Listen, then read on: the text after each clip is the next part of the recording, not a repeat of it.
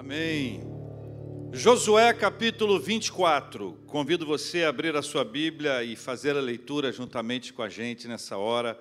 Palavra de Deus para a nossa vida, é lâmpada para os nossos pés e é luz para o nosso caminho. A gente não perde a direção quando está sendo guiado pelo Espírito Santo de Deus. Diante de um novo ano, Muitas coisas acontecem ao longo de um ano, durante uma semana, durante um dia, muita coisa nova acontece. Durante uma semana, um mês, um ano, meu Deus do céu. O que, que vai acontecer em 2022 que tem a ver diretamente com a nossa vida?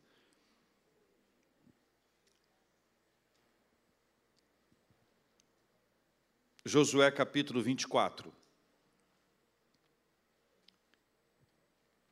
Nós vamos ler a partir do versículo 1. Josué capítulo 24. O título que está na minha Bíblia é Josué despede-se do povo. Momentos finais, momentos finais da sua vida e da sua liderança sobre o povo. Tempo de despedida tempo de partida, deixar a história seguir apesar da sua ausência. O que Deus fará deste povo? Quais serão os caminhos?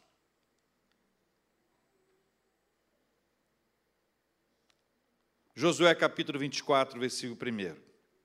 Se você puder ler comigo. Depois reuniu Josué todas as tribos de Israel em Siquém e chamou os anciãos de Israel, os seus cabeças, os seus juízes e os seus oficiais, e eles se apresentaram diante de Deus. A primeira frase do versículo 2 diz assim: Então Josué disse a todo o povo: este começo do texto nos conecta a uma realidade de um momento solene, de uma hora crucial, de um instante especial na história do povo. Não era mais um momento como os outros momentos anteriores, como todas as outras e demais histórias que eles já haviam construído juntos, numa daquelas passagens, olha, singulares da vida do povo de Deus, sob a liderança de Josué, como aquele que sucedeu a Moisés, que foi levantado pelo Senhor para essa obra. Esta era uma hora solene, especial, ele chama atenção para isso. Deus estabeleceu para aquele momento, o um momento que seria um divisor de águas, um divisor daquela história. De vez em quando na nossa vida, Deus nos permite viver momentos assim. São instantes da nossa vida em que nós paramos para pensar e nós nos deparamos com a realidade de que alguma coisa vai mudar alguma coisa vai acontecer, que uma nova história haverá de ser escrita. Jesus chamou os seus discípulos no começo do ministério. E alguns daqueles que eram pescadores, Jesus disse para eles: Olha, vinde após mim e eu vou fazer de vocês pescadores de homens. E a Bíblia nos diz que os dois primeiros, a referência do texto é que eles largaram as redes imediatamente deixaram as redes imediatamente, o que significa que de alguma forma eles compreenderam que aquele era um momento especial da vida deles, que aquela seria uma história nova, que a partir daquele instante alguma coisa diferente iria acontecer, que não era um momento comum, não era alguém dizendo, olha, deixe as redes e venha após mim. Era algo especial, algo sobrenatural, algo da parte de Deus para a vida deles. Eles largaram as redes imediatamente. Ao chamado de Josué, segundo o texto bíblico, o povo respondeu. A liderança estava lá, o povo estava lá, todos com seus ouvidos atentos à sua escuta ativa para poder perceber a direção de Deus através da sua palavra por meio de Josué, para que toda a orientação viesse sobre aquela comunidade que ali estava. O que, que Deus estava reescrevendo? O que, que Deus estava consertando? Qual era o novo passo, a nova história, o que queria mudar no coração do povo a partir daquele instante? O que é que Deus estava desenhando, reconstruindo ou trazendo de volta para que a jornada deles, a partir daquele momento, fosse uma jornada abençoada e na presença do Senhor? A gente vai ver, gente, que ao longo da nossa vida, ao longo desse ano, nós subimos e descemos. Nós estivemos no alto da montanha espiritual. Chegamos ao cume da nossa perspectiva naquele tempo em que eu chamo de estou rompendo em fé. Mas já houve também ao longo desse ano instantes que nós fomos descendo, descendo, descendo, descendo, descendo até no fundo do poço da nossa vida espiritual. Quantos de nós vivemos crises espirituais ao longo desse ano? Quantos de nós reconhecemos a mão de Deus e depois parece que Deus não estava mais ali? No momento celebramos, Deus está aqui, eu sinto a presença dEle no outro instante, é como se ele não estivesse ouvindo mais a nossa voz. Todos nós passamos por crises espirituais. As montanhas russas da nossa vida, a subida, a descida, tudo isso acontece com a gente, com você, comigo, como aconteceu com o povo de Deus. É por isso que a partir do versículo 2 nós vamos vendo uma construção de uma memória, de uma lembrança daquilo que havia acontecido no passado. Veja, o versículo 2 nos diz: Assim diz o Senhor Deus de Israel: Antigamente, vossos pais, Tera, pai de Abraão e de Naor, habitaram além do Eufrates e serviram a outros deuses. Versículo 3, leia comigo. Eu, porém, tomei Abraão, vosso pai, além do rio, e o fiz percorrer toda a terra de Canaã.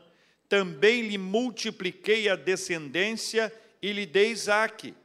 A Isaque dei Jacó e Esaú, e a Esaú dei em possessão as montanhas de Seir. Porém, Jacó e os seus filhos desceram para o Egito. Até aqui, Deus vai construindo uma linha do tempo.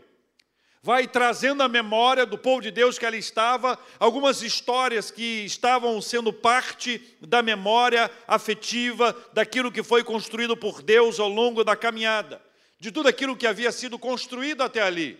Você vê o Senhor lembrando de Abraão, lembrando do momento em que ele foi chamado, lembrando do começo da sua caminhada espiritual. O começo da nossa caminhada espiritual nunca deve ser esquecido, nunca deve ser deixado de lado como de menor importância na nossa vida. Pergunta a você aqui: quantos que estão aqui conhecem Jesus e já caminham com Ele há mais de um ano? Levantem as suas mãos. Quem caminha com Jesus há mais de cinco anos, levante as suas mãos. Há mais de dez anos, há mais de quinze, há mais de vinte, está diminuindo, vinte e cinco, trinta, quarenta. Imagina quem ligou a televisão agora falou: é bingo.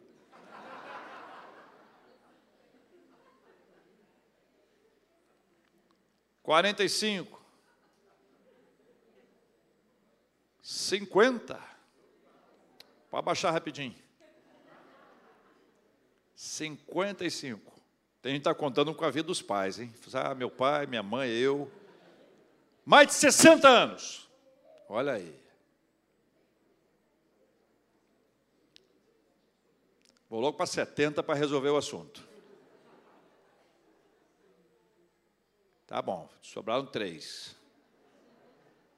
80. Então vamos lá. 76. 77. 78. Ganhou 75. 76. A gente vai lembrar da história da nossa caminhada espiritual ao longo de toda a nossa vida. Conte a história da sua conversão, conte os seus primeiros passos na presença de Deus, aquele corinho que você aprendeu quando você era pequeno. Fala um aí para mim. É o problema de memória, né? Nesse caso afetou. Vamos lá, quem é que não lembra um antigo? Daqui de mil. Qual? Não, esse eu não canto, eu canto outro. A versão masculina. Sou um soldadinho de Jesus. Agora não pode mais. Três palavrinhas só, quem não lembra?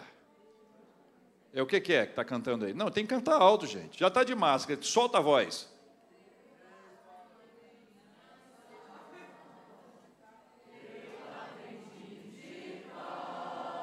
Olha. Ó. Oh. É novo? Que esse eu não conhecia, não é do meu tempo. A gente cantava três palavrinhas só, sou uma florzinha de Jesus, sou um soldadinho de Jesus, e outros que eu, só eu lembro, e tem outros que nós nos lembramos, são histórias da nossa vida, os hinos do nosso inário que nós cantamos, como cantamos agora há pouco, Tu és fiel, Senhor, as lembranças da nossa caminhada, da nossa história com Deus, a primeira vez que você leu a Bíblia, agora eu vou para essa etapa, tá? Não, estou brincando. A primeira vez que você leu a Bíblia, o seu primeiro choro na presença de Deus, a primeira vez que você fez jejum, quantas vezes você tem que lembrar Quantas vezes que você começou os seus primeiros passos na sua caminhada espiritual, nessa linha do tempo, Deus vai construindo por meio de Josué, para que o povo pudesse se lembrar de toda a trajetória espiritual, daquilo que ele mesmo fez, arrancando, trazendo Abraão, dando a ele uma promessa e permitindo que ele pudesse ver o seu filho e a descendência que vai sendo ampliada. Veja o que diz, meus irmãos e minhas irmãs, a partir do versículo de número 5. Leia comigo.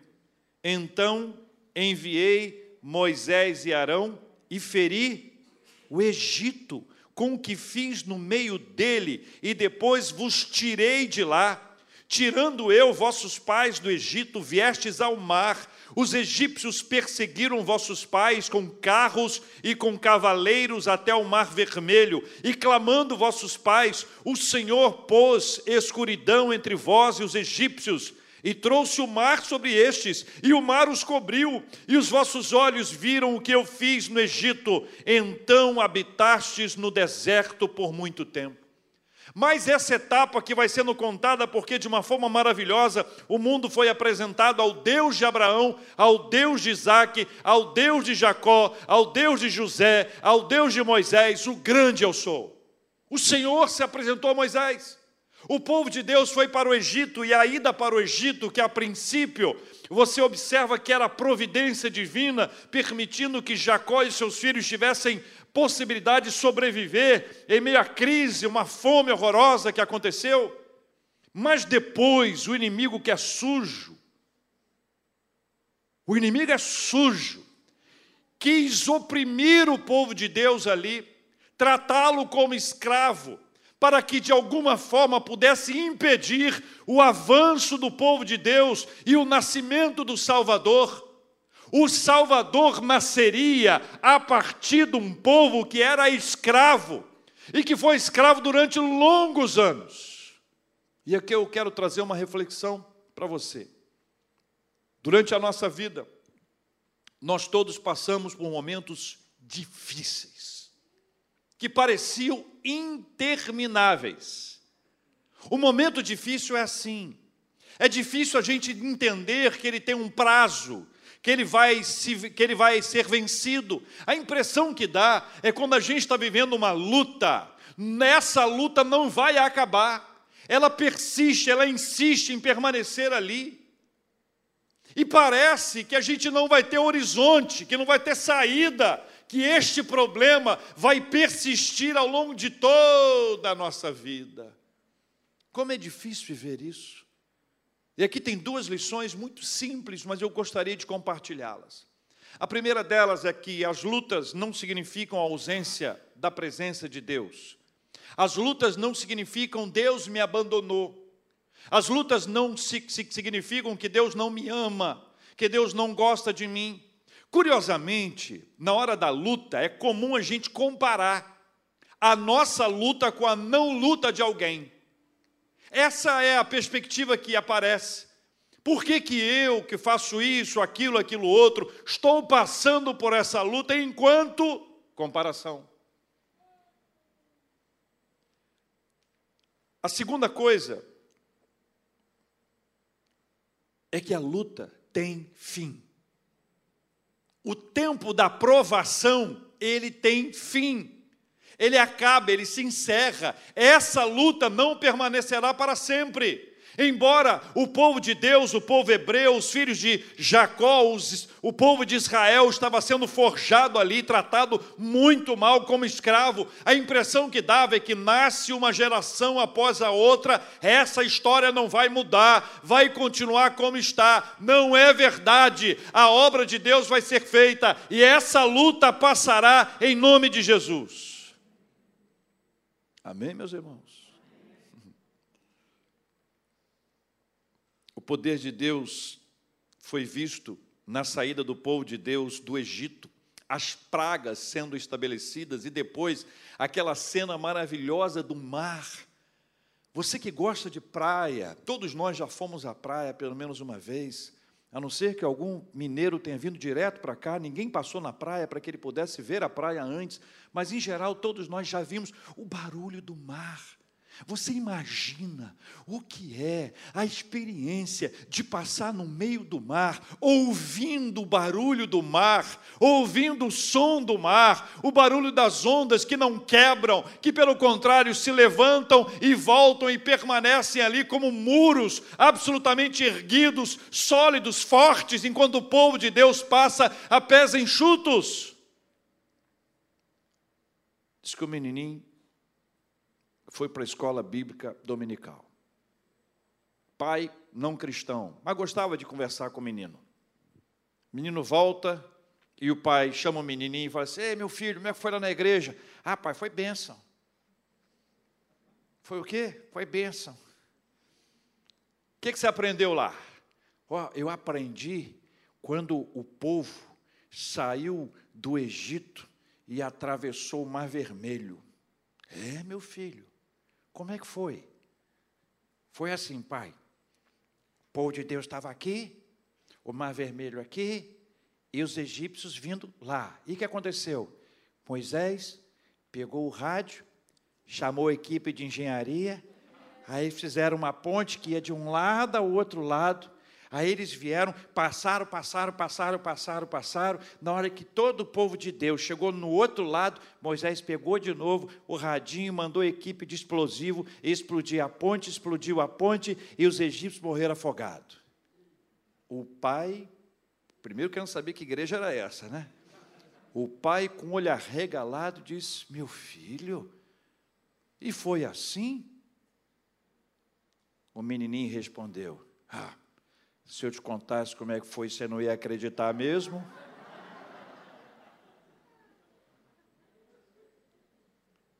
É mais fácil acreditar em algo como isso do que em algo como aquilo. Veja que coisa extraordinária! Coisa extraordinária!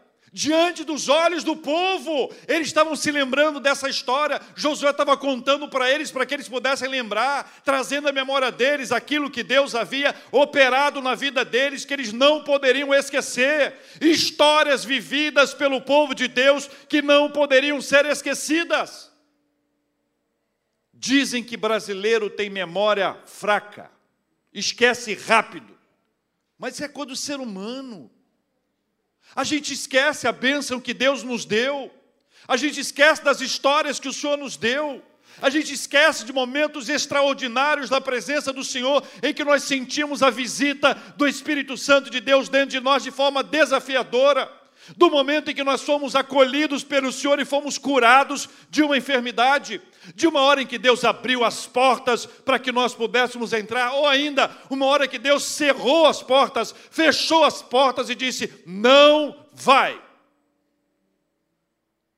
O nascimento de um filho, a bênção da chegada de uma neta,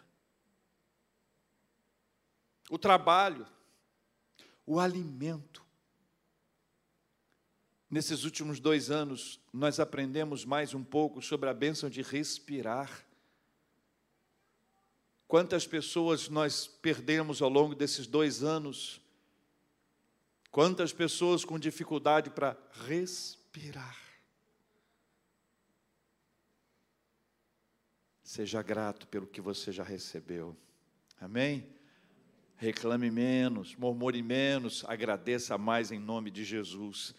Versículo de número 8: Daí eu vos trouxe a terra dos amorreus que habitavam da além do Jordão, os quais pelejaram contra vós outros, porém os entreguei nas vossas mãos, e possuístes a sua terra, e os destruí diante de vós. Levantou-se também o rei de Moabe, Balaque, filho de Zippor, e pelejou contra Israel, mandou chamar Balaão, filho de Beor, para que vos amaldiçoasse, porém eu não quis ouvir Balaão, e ele teve de vos abençoar, e assim vos livrei da sua mão. Mais uma paradinha aqui.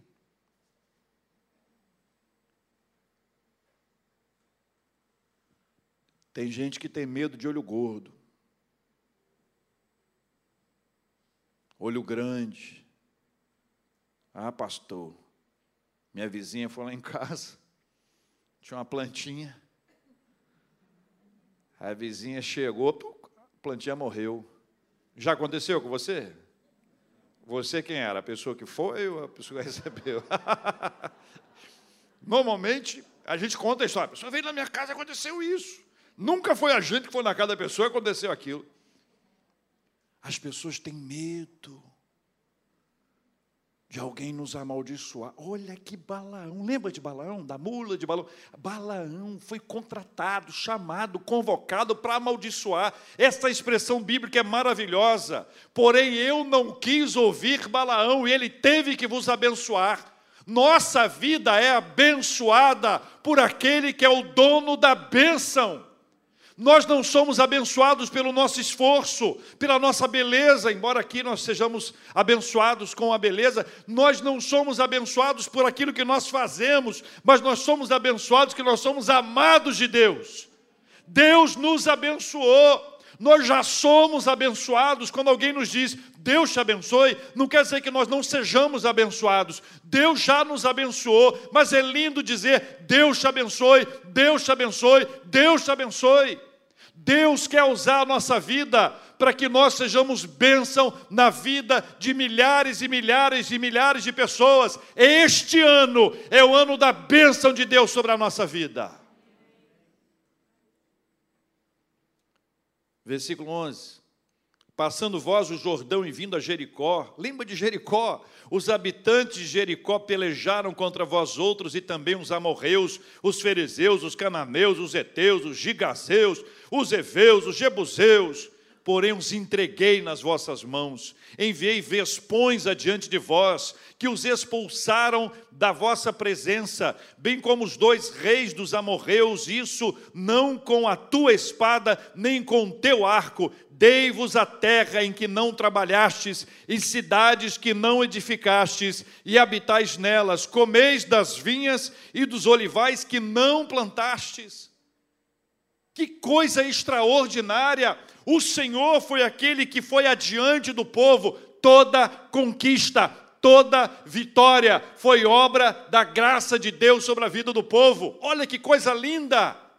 Olha o poder de Deus antecipado, antes da movimentação do povo. O Senhor já estava na frente, adiante deles. Guarde isso com você. Quando a gente chega, Deus já chegou. Quando a gente for, Ele já foi. O Senhor vai sempre adiante de nós. O Senhor prepara tudo. Jericó foi sacudida pela presença de Deus sacudida pela presença de Deus. O Senhor se manifestou de uma forma extraordinária. As muralhas de Jericó eram consideradas intransponíveis. Era essa a expressão que se dava para as muralhas de Jericó. Eram duplas, eram duas muralhas, uma na frente da outra, gigantescas, intransponíveis. Como destruí-las? A não ser que o poder de Deus se manifestasse. É mais uma lição importante para nós. Guarde isso com você. Não existem barreiras intransponíveis quando há o poder de Deus e a vontade do Senhor. Não há nada que seja impossível ou difícil demais para o Senhor. Creia! Creia no poder de Deus. Chega no versículo 14.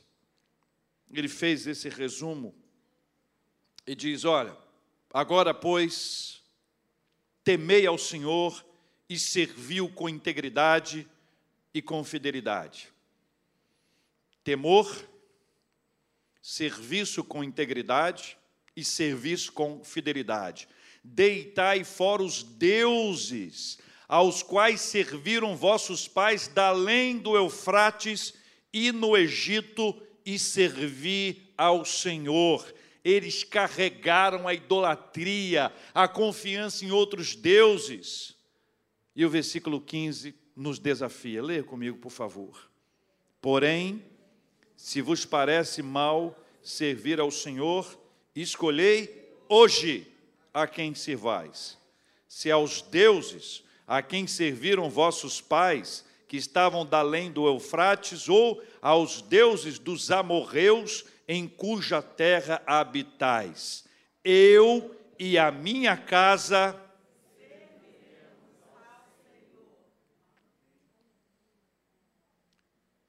Josué está apontando e descrevendo um esfriamento do povo de Deus.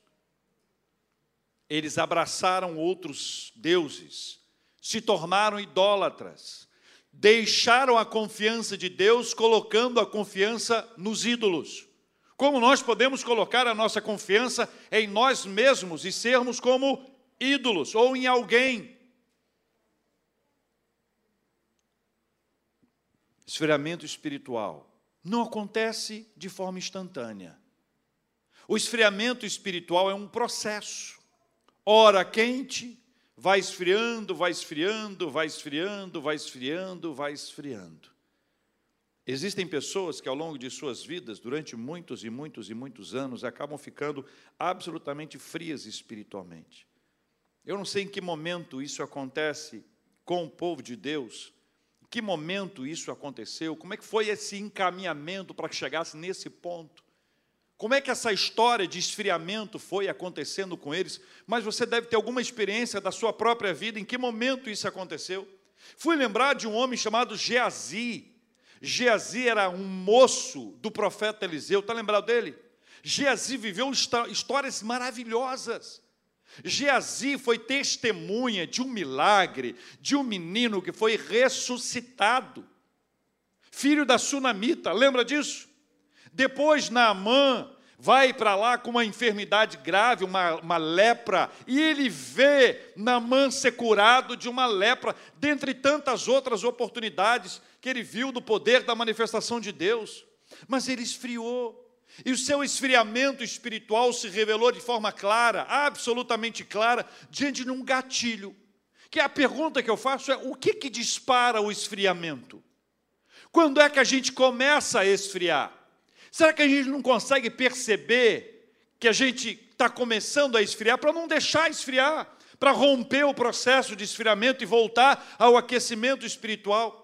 Geazi teve o seu gatilho disparado quando ele percebeu que havia possibilidade de um ganho fácil, ainda que sob uma ação equivocada, trazendo sobre ele e sobre todos aqueles que pudessem estar com ele a maldição em razão da sua desobediência. Naamã ofereceu um presente para Eliseu. Eliseu não quis receber. Eliseu não quis receber. Geazi ouviu a história, correu atrás dele. A Bíblia diz que, dizendo para si, conversando consigo mesmo, pensando, guardando no coração, ele disse: Olha, o meu senhor me mandou vir aqui para buscar um presente. Só que era mentira. Ele recebeu o presente e escondeu, como se ninguém tivesse visto. Eliseu foi encontrar com Geazi e disse: Geazi, onde é que você foi? Aí ele disse: Eu não fui a lugar nenhum. Que é tipo de quem tinha ido, né? Porque todo mundo foi a algum lugar. Quando diz que não foi a lugar nenhum, é porque foi a algum lugar, não quer falar. E Eliseu disse: Por acaso eu não estava lá quando você fez isso e isso, trouxe tudo à tona. O seu esfriamento foi sendo manifestado, o gatilho, a cobiça, a ambição, o desejo de ter mais, tudo isso aconteceu ali. Em que momento existe o processo da, do nosso esfriamento, do nosso enfraquecimento espiritual? Quando que isso acontece com a gente? Se alguém pudesse nos alertar cuidado. Se alguém pudesse nos sacudir, cuidado. Se alguém pudesse nos mandar uma mensagem no WhatsApp, cuidado. Se existisse um termômetro que a gente pudesse colocar e dissesse, cuidado. Josué, quando assumiu a liderança do povo de Deus, ele foi desafiado pelo Senhor à obediência e à meditação na palavra. Dois segredos para que não haja esfriamento espiritual: obediência e meditação na palavra. Quando Josué foi chamado pelo Senhor, no capítulo 1, versículo 7 e 8, o Senhor diz assim: Tão somente ser forte e muito corajoso, para teres o cuidado de fazer toda, fazer segundo toda a lei que meu servo Moisés te ordenou. Dela não te desvies nem para a direita nem para a esquerda, para que sejas bem-sucedido por onde quer que andares. Não cesses de falar deste livro da lei, antes medita nele dia e noite para que tenhas cuidado de fazer segundo tudo quanto nele está escrito, então farás prosperar o teu caminho e serás bem-sucedido. Duas questões. A primeira delas, obediência. Não se desvie nem para a direita nem para a esquerda. Seja obediente à palavra do Senhor. Traga a palavra no seu coração, medite, reflita, traga a palavra do Senhor para a sua vida. Essa é a chave, as duas chaves para que não haja esfriamento espiritual, para que não haja o nosso distanciamento de Deus, para que a gente não comece um processo de esfriamento, de afastamento da presença do Senhor. Obediência e meditação. Fácil ou difícil? Fácil ou difícil? Obediência, fácil ou difícil?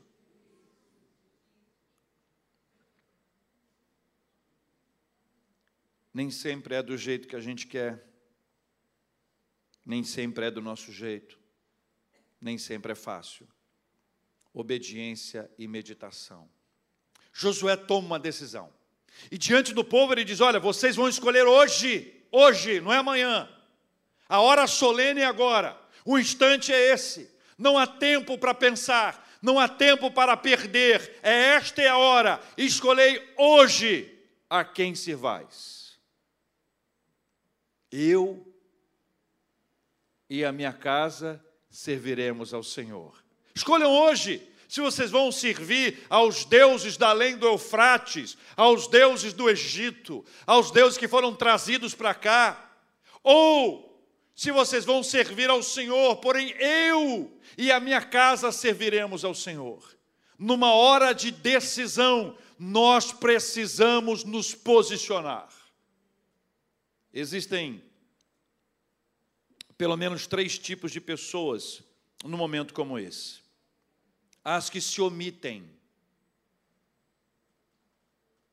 as que seguem a decisão da maioria e as que decidem.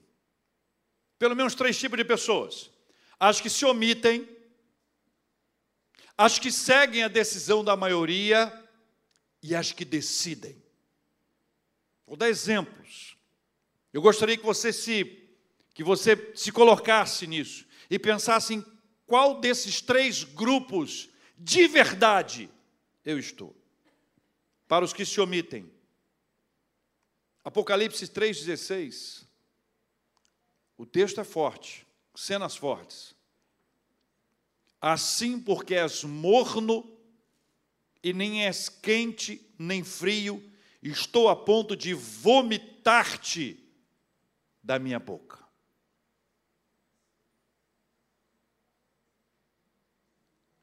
Para os que se omitem.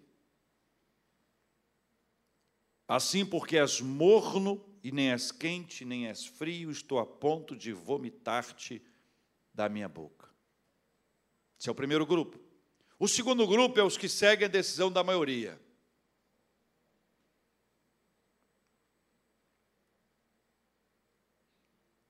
Barrabás, Jesus. Quem que vocês querem que eu solte hoje? E o povo gritou: Barrabás. Do lado de cá, Jesus. O texto nos mostra que Pilatos, de certa forma, insistiu. Barrabás ou Jesus? O que, que a maioria resolveu? A maioria resolveu liberar, libertar Barrabás. Mas não só isso. E o que, que eu faço com ele? A maioria disse: crucifica-o, crucifica-o, crucifica-o. A decisão com a maioria nem sempre é o adequado. Seguir a cabeça da maioria é não seguir a sua própria cabeça ou a ministração de Deus sobre a sua vida. É se perder no meio do caminho. É seguir aquilo que as pessoas falam. É seguir aquilo que as pessoas pensam. É seguir a maioria. O terceiro grupo é os que decidem. É os que se posicionam. Como Josué. Olha, vocês podem escolher. Eu, porém, porém, eu e a minha casa serviremos ao Senhor. Na hora da decisão, nós temos pelo menos três tipos de grupos, três tipos de pessoas: aquelas que se omitem, se omitem, se omitem, mornos espiritualmente, aquelas que se posicionam com a maioria, quem que vocês querem que eu solte? Barrabás.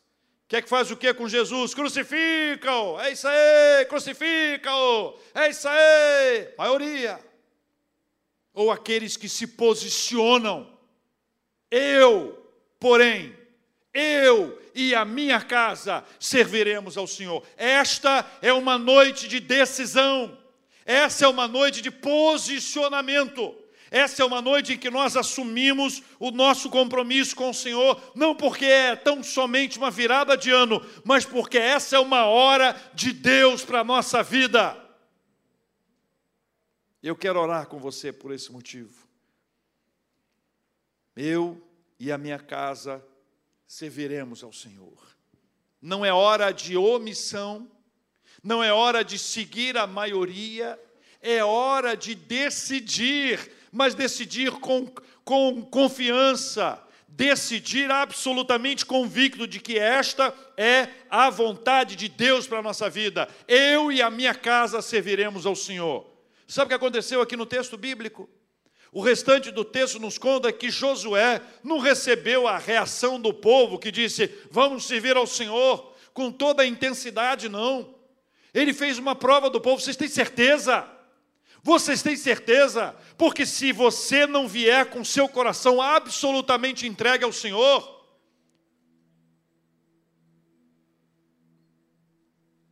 você verá as consequências.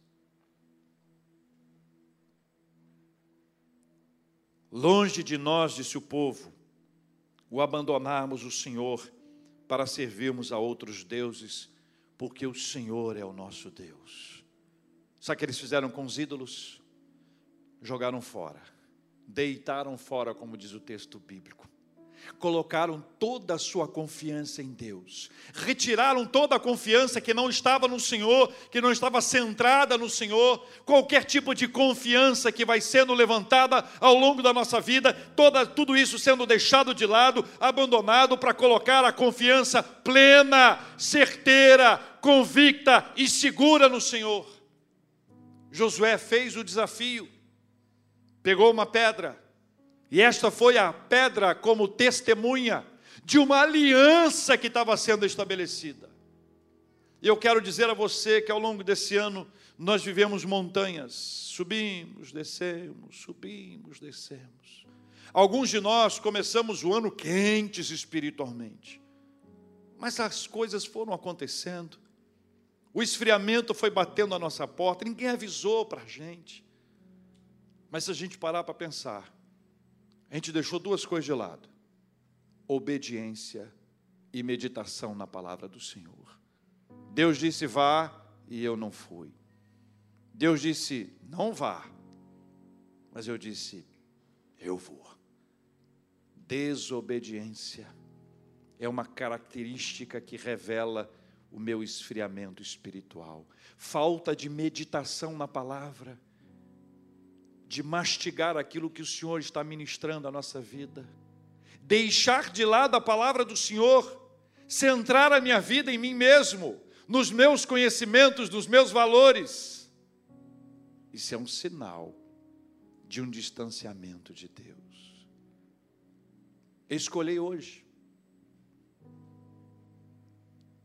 Eu e a minha casa serviremos ao Senhor. Eu e a minha casa serviremos ao Senhor. Três grupos: os que se omitem, os que vão com a maioria e os que tomam decisão. Enquanto nós estivermos cantando, eu vou desafiar você a tomar a decisão. Adora o Senhor conosco. Em seguida, nós vamos orar juntos. Três grupos: os que se omitem, os que vão com a maioria e os que tomam decisões corajosas. Qual deles você está?